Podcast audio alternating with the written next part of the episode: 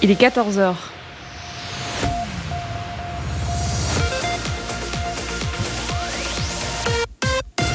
BX1 ⁇ Radio de Bruxelles. Radio de Bruxelles. Jusqu'à 16h, Charlotte Maréchal vous fait vivre Bruxelles sur BX1 ⁇ Bonjour à tous, bonjour à toutes. Mercredi 4 mars, il est, on n'est pas du tout mercredi en fait, hein. on est jeudi, on est tout à fait jeudi 4 mars, c'est moi qui me trompe. Il est 14h, ça par contre c'est juste et vous écoutez Bruxelles 8. Comme toutes les après-midi, on est ensemble jusque 16h, on est en direct et on part à la découverte de ce qu'il se passe à Bruxelles, de ce qui s'organise, de ce qu'on peut euh, y découvrir malgré le confinement. Alors aujourd'hui, on va parler féminisme, on va découvrir le festival 364L qui démarre euh, aujourd'hui pour trois jours, un festival organisé par le Centre culturel de Scarbeck. Céline Bataille sera avec nous pour nous présenter le projet, ça sera vers 14h35. Mais avant ça, on part à la découverte des archives de Bruxelles Vie. On reste dans le thème du féminisme puisqu'on écoutera deux extraits de notre rencontre à l'Université des femmes. On parlera de musicologie et évidemment de féminisme. Et à 15h, comme d'habitude, on se plonge dans l'opération ZUR, le goût amer des cafés fermés. Aujourd'hui, on découvre Lilo, le centre d'accueil pour les SDF qui participent à l'opération. On verra évidemment euh, comment avec nos invités. Et puis vous savez, euh, comme j'aime bien raconter des histoires bruxelloises, eh bien on va en raconter des histoires, notamment celle du théâtre royal de Thône et de son café, avec euh, tous nos invités qui seront là pour nous décrire l'atmosphère et surtout eh bien l'histoire, puisque ça fait vraiment partie du patrimoine bruxellois.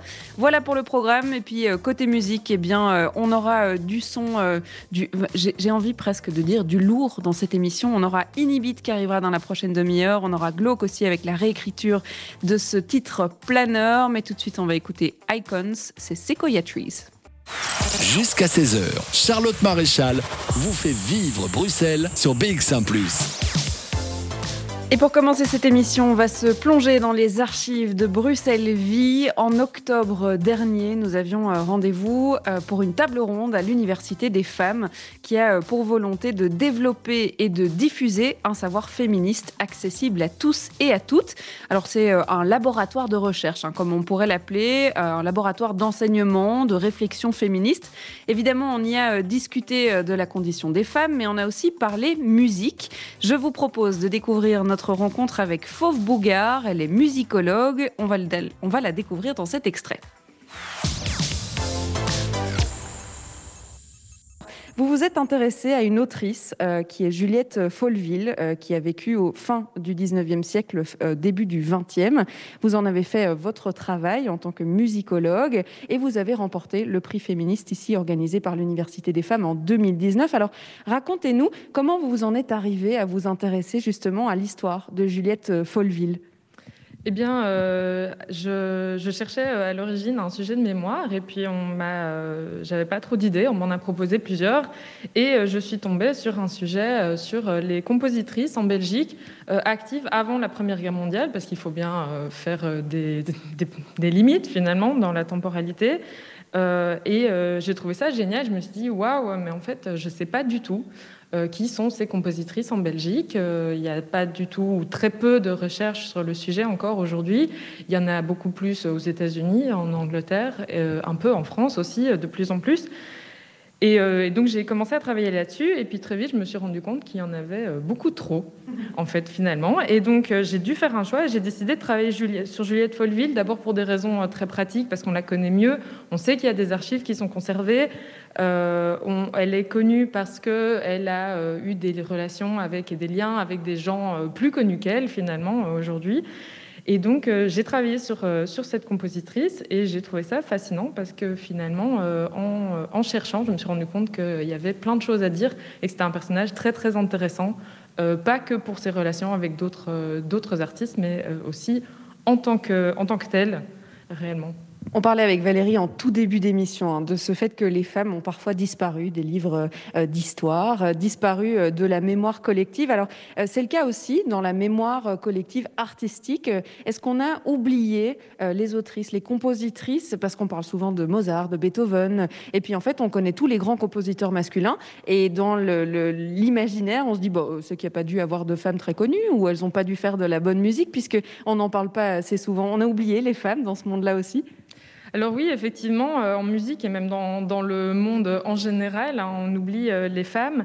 Euh, notamment en musique, c'est un sujet qui, commence à être de plus en plus étudié depuis une, trentaine, une quarantaine d'années. Euh, j'aimerais juste citer très rapidement un livre spécifiquement sur ce sujet-là, parmi tant d'autres. C'est le livre de Marcia euh, Citron, enfin Citron, elle est américaine, donc j'imagine que ça se prononce comme ça. Euh, qui s'appelle euh, Gender and the Musical Canon, donc c'est le genre et le canon musical qui a été publié en 1993 et qui traite spécifiquement de ce sujet-là et de la place des femmes euh, dans le canon musical qu'on utilise tous les jours, les musiques qu'on joue, les musiques qu'on connaît et les musiques qu'on apprécie, auxquelles on donne de la valeur. Et elle fait donc tout son ouvrage sur comment est formé ce canon et pourquoi les femmes n'y ont pas leur place. Et effectivement, la raison, c'est parce que le canon est formé par des hommes sur des valeurs masculines, surtout au 19e, qui a un siècle extrêmement euh, scindé entre les sexes de plus en plus, et euh, qui va donc euh, mettre associé de manière un peu schématique masculin et positif de qualité, et féminin et moins intéressant, moins bon, et finalement elles disparaissent euh, du canon, et puis après coup, euh, un siècle plus tard, on se dit, mais si elles ne sont pas dedans, c'est probablement qu'il y a des bonnes raisons, euh, des raisons esthétiques, c'est que c'est peut-être pas de la musique super intéressante, et que c'est pour ça qu'elles ne sont pas dedans. Alors je ne dis pas que toutes les femmes, toutes les compositrices font de la musique fascinante, géniale, qu'il faut absolument rejouer, mais on est dans une dichotomie complète qui fait qu'il n'y a pas du tout de femmes ou très peu de femmes qui sont connues. Et puis souvent, euh, les femmes qu'on connaît aujourd'hui, euh, elles sont connues parce qu'elles sont associées à des hommes. Évidemment, le trio que les gens vont connaître, c'est Clara Schumann, la femme de Schumann, Alma Mahler, la femme de Mahler, et Fanny Mendelssohn, la sœur de Mendelssohn. Et finalement, toutes ces autres femmes qui ne sont pas reliées euh, à des hommes connus, on les oublie un petit peu, alors que leurs musiques sont très intéressante. Et j'ajouterai comme ça en passant qu'évidemment, le canon euh, musical et artistique euh, affecte aussi les hommes. Il y a aussi beaucoup d'hommes qui sont oubliés euh, pour des raisons parfois toutes bêtes. Ils sont morts jeunes, leurs, leurs œuvres ont disparu et toutes sortes de raisons. Mais évidemment, les femmes sont particulièrement affectées par ce système qui est mis en place par les musicologues aussi. Hein, évidemment, qu'on remet un peu en question aujourd'hui de dire mais finalement, qu'est-ce qui est digne d'études Et euh, la réponse, c'est euh, ben, un peu tout. C'était donc le thème de votre mémoire à la base, et puis vous avez participé donc au, prix féministe. Alors, puisque vous avez suivi ces études pour devenir musicologue, est-ce que durant vos études, vous vous êtes quand même rendu compte qu'effectivement, il y avait une sous-représentation des femmes, même dans les cours donnés aujourd'hui en 2020 alors oui, il y a une sous-représentation euh, des femmes euh, dans le milieu académique, mais aussi dans les écoles artistiques. Euh, enfin, pas dans les écoles, dans le milieu artistique, parce que justement, on sait que dans les conservatoires, il y a plus de femmes, mais il y a moins de femmes dans les orchestres et sur la scène musicale. Et c'était déjà le cas au 19e siècle. Donc, comme quoi, on voit que ça n'avance malheureusement pas beaucoup, pas assez. Et puis c'est le cas dans pas mal d'études, hein, qu'il y ait beaucoup de femmes dans les auditoires et qui étudient un sujet, et puis au final, il y a plus d'hommes qui le on se demande vraiment euh, où sont passées, où ont disparu ces femmes. Exactement, et donc c'est aussi pour ça que j'avais envie de, travailler, de euh, soumettre mon mémoire euh, au prix de l'Université des femmes, parce que c'est une manière aussi de faire connaître ces recherches qui sinon auraient pu être ben, finalement classées dans mon ordinateur et sur les euh, rayons de la bibliothèque de l'ULB et euh, ne jamais euh, en sortir. Et là, finalement, l'Université des femmes, par son prix et par la publication, permet de faire connaître ce sujet à des gens qui ne sont pas que du milieu académique, qui sont des gens de tous les normaux, qui ne sont pas musicologues, qui ne connaissent pas Juliette Folleville et qui vont peut-être s'intéresser et peut-être pourront disperser l'information et faire connaître plus généralement ces sujets et toutes ces femmes et toutes ces réflexions.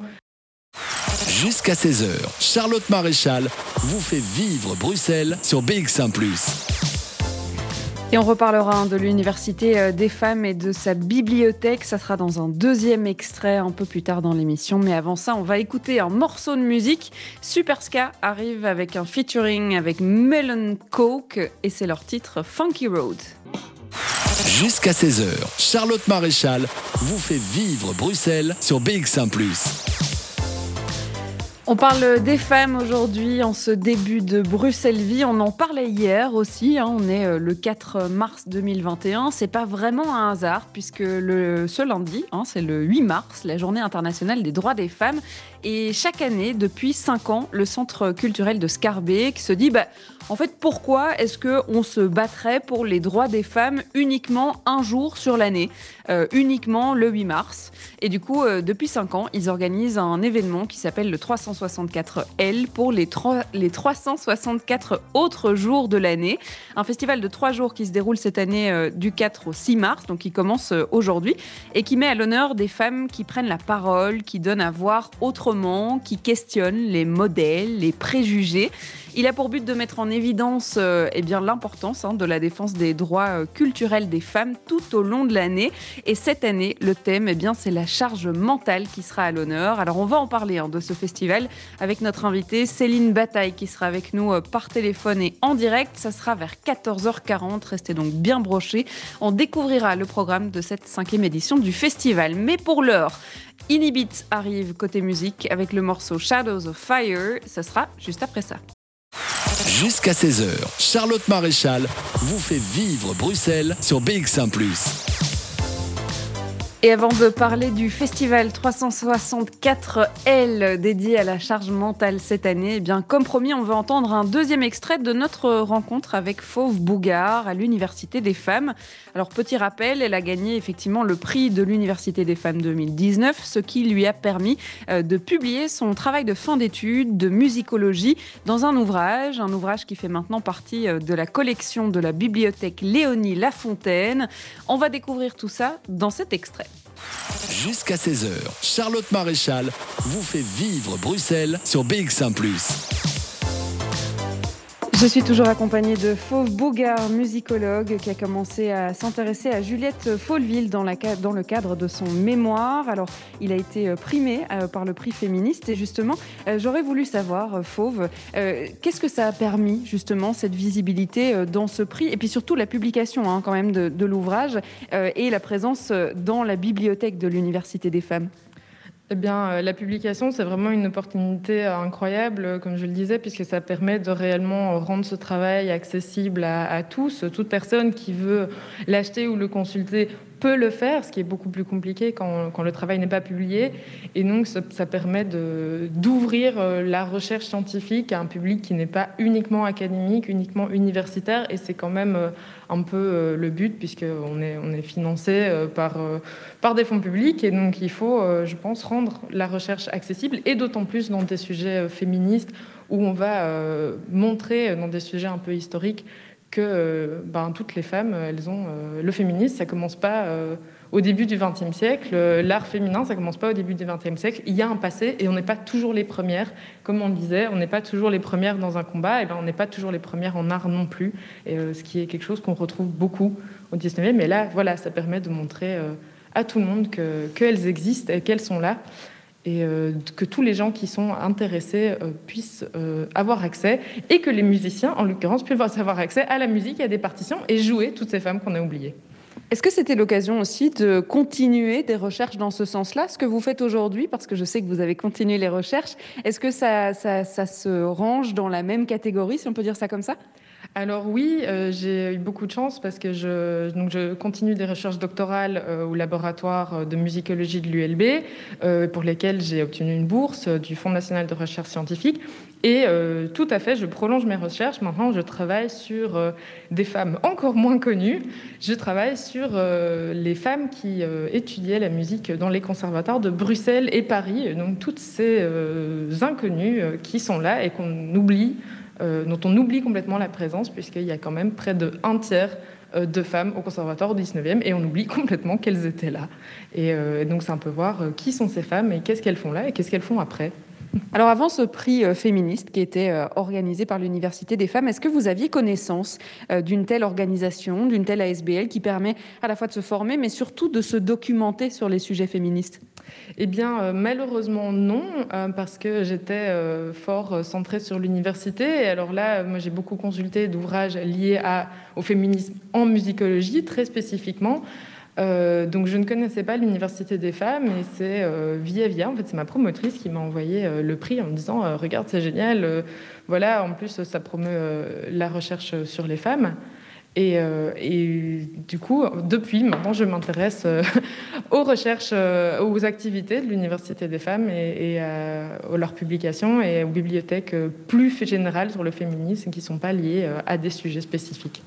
Merci beaucoup, euh, Fauve Bougard, d'avoir partagé ce travail avec nous. Et puis, c'est vrai, on parle de cette bibliothèque, des ouvrages de nos deux invités qui ont été publiés notamment par l'Université des femmes, et en fait d'un vrai euh, trésor féministe qui est au sein de cette Université des femmes et dont Anne Barré euh, s'occupe, puisqu'elle est bibliothécaire à la bibliothèque Léonie Lafontaine. Bonjour, Anne Barré. Bonjour. Alors c'est vrai qu'il y a une bibliothèque assez spécifique sur un sujet bien spécifique qui est celui du féminisme.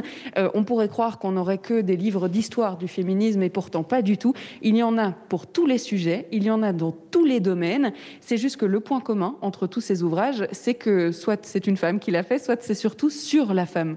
Sur les femmes. oui, les femmes se retrouvent dans, tous les domaines de la société, donc forcément nous sommes assez euh, généralistes dans les domaines que nous... Euh, que nous couvrons. Et effectivement, le point principal, c'est que tout a été écrit pour, et j'ai envie de dire par les femmes. Il y a évidemment des auteurs masculins, des hommes féministes qui connaissent très bien le sujet qu'ils traitent et qui leur tient à cœur également. Alors cette bibliothèque, elle comprend combien d'ouvrages? On, a, on approche doucement des 17 000 ouvrages. 17 000 ouvrages, d'accord. Et ils sont consultables à n'importe quel moment, à, la demande? Euh, Oui, on peut. Nous sommes ouverts du mardi au vendredi de 10 à 17 heures. La consultation sur place est gratuite. Et si vous désirez euh, emprunter des ouvrages, on demande simplement une cotisation annuelle qui revient à 7 euros, ce n'est pas énorme. Et euh, ça vous permet d'emprunter jusqu'à maximum 3 ouvrages pour une durée d'un mois, ce qui est assez long. Et on demande simplement le dépôt d'une caution de 10 euros par ouvrage emprunté. C'est juste une garantie que les lectrices récupèrent quand elles euh, rendent les ouvrages. Alors avant de faire une petite pause musicale, euh, c'est quel genre de public qui vient s'intéresser à ces ouvrages-là? Est-ce que majoritairement on a des étudiantes qui sont en train de faire euh, un sujet euh, en lien avec le féminisme ou bien juste des personnes qui sont intéressées dans leur métier de connaître un peu plus la place de la femme dans ce métier-là? On a un peu de tout. On a principalement des étudiantes universitaires, des doctorantes, des chercheuses privées, des associations qui viennent se renseigner avant de commencer de travailler sur un, sur un projet. Et alors, euh, nous avons également, et ça c'est assez gratifiant, des membres du public qui viennent euh, de leur propre chef euh, étudier ou approfondir un sujet dont ils ont entendu parler ou qui les touche et qui ont envie d'en savoir un peu plus de manière privée. Plongez-vous dans l'ambiance de Bruxelles avec Charlotte Maréchal. Et après ces extraits euh, de notre rencontre et de notre table ronde à l'Université des femmes, eh bien, on va rester dans les sujets féministes. Céline Bataille sera avec nous pour nous présenter le festival 364L qui commence aujourd'hui. On va prendre la direction de Scarbeck et de son centre culturel. Elle sera avec nous dans quelques instants en direct par téléphone, mais on va d'abord écouter Glauque. C'est la réécriture du titre Planeur jusqu'à 16h. Charlotte Maréchal vous fait vivre Bruxelles sur BX1 ⁇ et comme promis, dans Bruxelles Vie, on vous donne toujours euh, des choses à voir, à découvrir, à suivre aussi sur Internet. C'est beaucoup euh, de ça en ce moment même. Alors, ce qu'il se passe euh, aujourd'hui et pour les trois prochains jours, eh bien, c'est le festival 364L. Et pour nous en parler, Céline Bataille est avec nous par téléphone. Bonjour. Bonjour. Alors, on a déjà pu décrire effectivement que c'était euh, la cinquième édition de cet événement et que euh, il s'appelle 364. Et eh bien parce que euh, c'est vrai qu'on a un jour bien précis dans les journées mondiales et internationales pour célébrer le droit des femmes. C'est le 8 mars, hein, c'est lundi. Et vous vous êtes dit, ben, pourquoi en fait est-ce qu'on devrait le faire qu'un seul jour? Qu'est-ce qu'on fait le reste de l'année pendant les 364 autres? C'était ça l'idée depuis cinq ans de pouvoir mettre ce sujet sur la table euh, autour du, autour du 8 mars, un peu avant, mais pour préciser qu'en fait, il n'y a pas que le 8 mars. Voilà, c'était ça l'idée. Et l'idée aussi, c'était de regrouper euh, la programmation qu'on fait habituellement, euh, la condenser sur le festival et évidemment avec un axe femme et une thématique qu'on change chaque année. Mhm. Alors, euh, comment ça s'est passé les, cinq premières éditions? Est-ce que c'est. Euh, euh, moi, j'ai pu voir que c'était effectivement des projections de films, des débats, etc. c'est donc un, événement pluridisciplinaire. Il y a un peu de tout qui entoure tout ça? Oui, alors on essaye vraiment de représenter les différents arts et aussi notre programmation. Donc, en général, un festival se, se base sur une exposition, une projection d'un film réalisé par une femme un spectacle et euh, aussi un spectacle pour enfants en général. Alors on précisera évidemment euh, comment ça va se passer euh, cette année un peu particulière, mais on va quand même rappeler votre mission qui est de démocratiser l'accès de la culture pour les femmes. Alors pourquoi cette mission-là? Voilà, alors ça fait partie de notre contrat de programme. C'est vraiment important pour nous d'avoir cet axe, de donner plus accessible euh, la culture aux femmes dans le quartier Ascarbeek, dans Bruxelles. Et donc pour ça, on, a choisi d'avoir quelques points d'accroche tout au long de l'année euh, qui invitent les femmes à, à, venir, à s'entretenir et à participer. Est-ce que ça veut dire que c'est un, un, événement 100% féminin ou justement c'est aussi un événement qui appelle à tous les hommes à participer et à justement s'informer sur les sujets? Ah, tout, tout, le monde peut participer. Euh, évidemment, on fait un, appel aux femmes parce que l'idée aussi est, de les mettre en avant, mais euh, ça se veut tout euh, exclusif et on a envie que, de justement mener à la conversation et à l'échange. Mhm. Alors, vous parliez des, des, différents thèmes qui étaient abordés. On va parler du thème de cette année. Mais pour donner un exemple, l'année passée, par exemple, on parlait de quoi?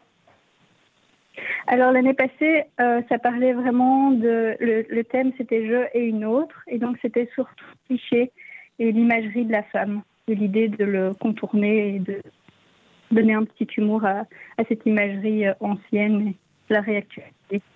Alors cette année, on va parler euh, de la charge mentale. On peut peut-être rappeler ce que c'est la charge mentale. Comment vous définissez la charge mentale? Alors la charge mentale, c'est toutes ces tâches, toutes, toutes les choses auxquelles on doit penser pour euh, que notre foyer euh, soit, euh, soit bien. Donc c'est vraiment faire la vaisselle, les courses, les tâches quotidiennes, penser à ce qu'on doit préparer pour les enfants, à ce qu'on doit préparer pour le boulot. C'est vraiment, c'est plus le fait d'y penser que le faire en fait. Donc c'est le fait de devoir prendre les initiatives en fait pour que tout ça soit fait. Voilà, pas, et pas que pas que les siennes, mais aussi pour les autres mhm. de personnes de son foyer. Pourquoi ce thème-là cette année? Alors, euh, il est vraiment venu euh, comme une évidence pour nous cette année avec le confinement qu'il y a eu. Beaucoup de femmes se sont retrouvées euh, chez elles à devoir gérer le foyer, les enfants, le travail. Et c'était un peu ça qu'on avait envie de mettre en évidence cette année. Mhm avec euh, justement les problématiques qui sont vraiment euh, d'actualité, effectivement, avec euh, le, confinement. Alors, je suppose que vous aviez prévu cette année encore de faire tout ça en, présentiel. Ça se passe donc normalement au, Centre culturel de Scarbeck. comment est-ce que les plans ont été chamboulés? Est-ce qu'il y a d'abord eu une première organisation et puis un plan B qui est devenu le plan A? Comment, comment ça s'est passé? Euh, dès le départ, euh, au moment de la programmation, on s'est dit il faut trouver des alternatives. Et euh, du coup, on, est, parti sur l'idée de la création d'une BD et d'une exposition qui est visible de l'extérieur, qui fait que, fermé ou pas fermé, ces deux choses pouvaient être visibles. Pareil, on a une conférence qui pouvait être autant en présentiel que numérique. Malheureusement, on avait pris le parti de quand même mettre un spectacle dans le festival, quitte à devoir l'annuler si c'était, euh, on était obligé. Mhm. Mais on va parler évidemment de ce qu'on pourra euh, découvrir jusqu'au 6 mars, donc dans les trois prochains jours, puisque on commence aujourd'hui. Céline Bataille, je vous propose de rester avec nous. Euh, on vous récupère juste après un morceau de musique, puisqu'on va écouter Milo Savic et Neftis dans ce morceau justement dédié à la culture qui s'appelle Still Alive. On l'écoute juste après ça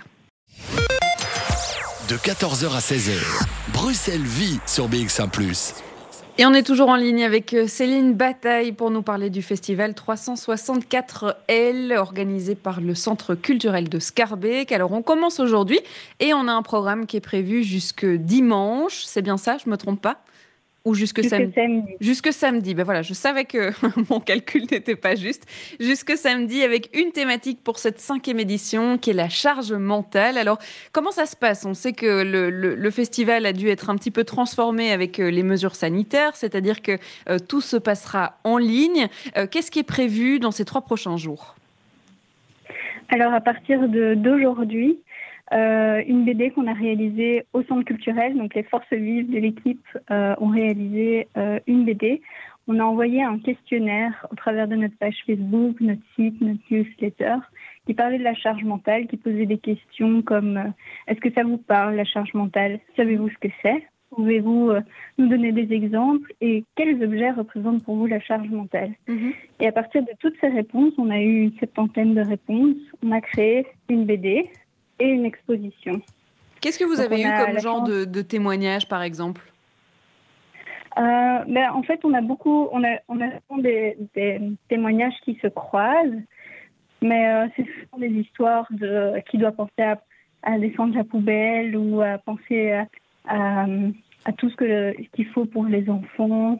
À, euh, mince, en fait, je fais du yoga, mais je dois penser à ça, je dois penser à ça, je dois penser à ça. C'est tous des témoignages assez drôles que triste en même temps, mais euh, qui, qui, nous touche toutes en fait. Est-ce qu'on a une explication euh, de, de, savoir pourquoi est-ce que les femmes euh, ont cette capacité à se souvenir de tout ce qu'il faut faire ou de, de faire la liste de, de tout ce qu'il faut faire et, et, pas les hommes, sans, sans jugement dans, dans, ma question, hein, juste de savoir bah, pourquoi est-ce que cette charge mentale, elle est féminine plus que masculine? Mais je pense qu'en fait, c'est dans notre société, on, on l'inculque plus facilement aux jeunes filles, même euh, au travers des jouets euh, au sein de l'école. Ça se retrouve même dans les congés de maternité où la femme est, est en congé pendant trois mois et le papa doit retourner au travail après trois semaines. Tout ça conduit des, des, manières de penser et le fait que du coup les femmes doivent s'occuper des enfants, du foyer. Mhm. Oui, donc ça serait culturel en fait et, et sociétal du coup. Oui, je pense. Alors, on a une BD qui est disponible en ligne et que je viens de télécharger. Je l'ai euh, sous les yeux. Elle s'appelle Et puis quoi encore Je suppose que le titre reflète assez bien euh, le, thème de cette année. Voilà, l'idée, c'était. Euh, c'est notre collègue Karima qui, qui, a trouvé ce titre, qui disait ben voilà, je dois penser à ça, je dois penser à ça. Et, puis quand encore, tu peux y penser aussi. D'accord. Une petite boutade. Une petite boutade pour les hommes qui peuvent y penser aussi. Alors après, euh, la BD en ligne qui devient du coup une exposition aussi, vous l'avez dit, qu'on peut voir de l'extérieur, c'est ça? Voilà, on peut voir euh, une partie des planches de la BD euh, sur la vitrine du centre culturel qui est au 300 chaussée d'Acte. Mhm. Et euh, de l'autre côté de cette vitrine, euh, on, a on a repris les témoignages qu'on avait reçus dans le questionnaire et on a fait, on a réalisé euh, des dessins des objets euh, qui étaient dans le questionnaire, donc des objets qui représentaient le plus la charge mentale, donc un fer à repasser, un agenda, des post-it, un smartphone, tout ce genre d'objets qui, qui fait appel à cette charge ces listes qu'on retrouve un peu partout dans la maison parce qu'on les éparpille euh, dans tous les sens. Je pense qu'on peut toutes se reconnaître euh, là-dedans. Alors, euh, vous aviez parlé d'un spectacle qui malheureusement devra être annulé. Qu'est-ce qu'il en est des, rencontres, des débats qui auraient pu être organisés? Est-ce qu'il y aura justement des choses à suivre en ligne?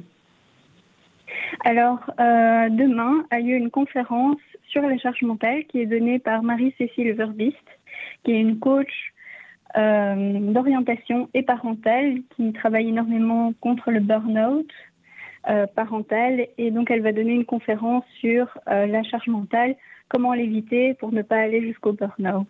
Donc, vous pouvez encore vous inscrire en envoyant un petit, un petit message au centre culturel. Il n'y a pas de, de, nombre de places limitées ou, ou quand même?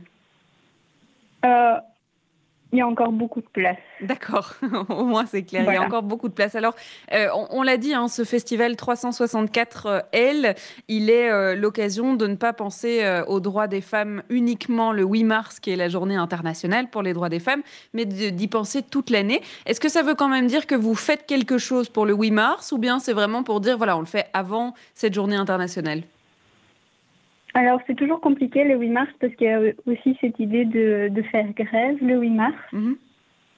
Et euh, souvent, on est en association et on travaille énormément avec la Maison des femmes de Scarbeck, qui, elle, organise une journée le 8 mars. Alors, on préfère se coordonner et, et, elles vont organiser une manifestation lundi sur la place Léon à 14h et on fera partie de cette manifestation. D'accord, donc le but c'est d'aller dans les rues et, de faire valoir cette voix Voilà, porter des fanions et crier notre nom.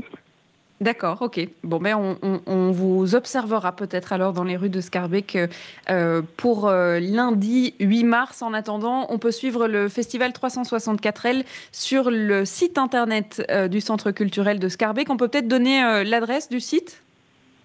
Oui, alors c'est www.culture1030.be culture1030.be. Vous retrouverez donc euh, la BD à télécharger euh, euh, gratuitement hein, à tout le monde. Vous pouvez la faire partager à d'autres puisqu'elle n'est pas du tout limitée aux habitants de Scarbeck. Merci beaucoup Céline Bataille d'avoir été avec nous.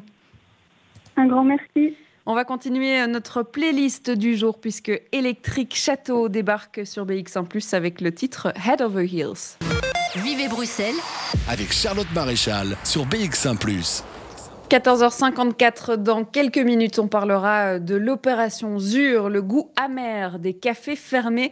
Cette opération de solidarité qu'on vous fait vivre depuis, euh, ben, depuis déjà euh, quelques semaines. Hein.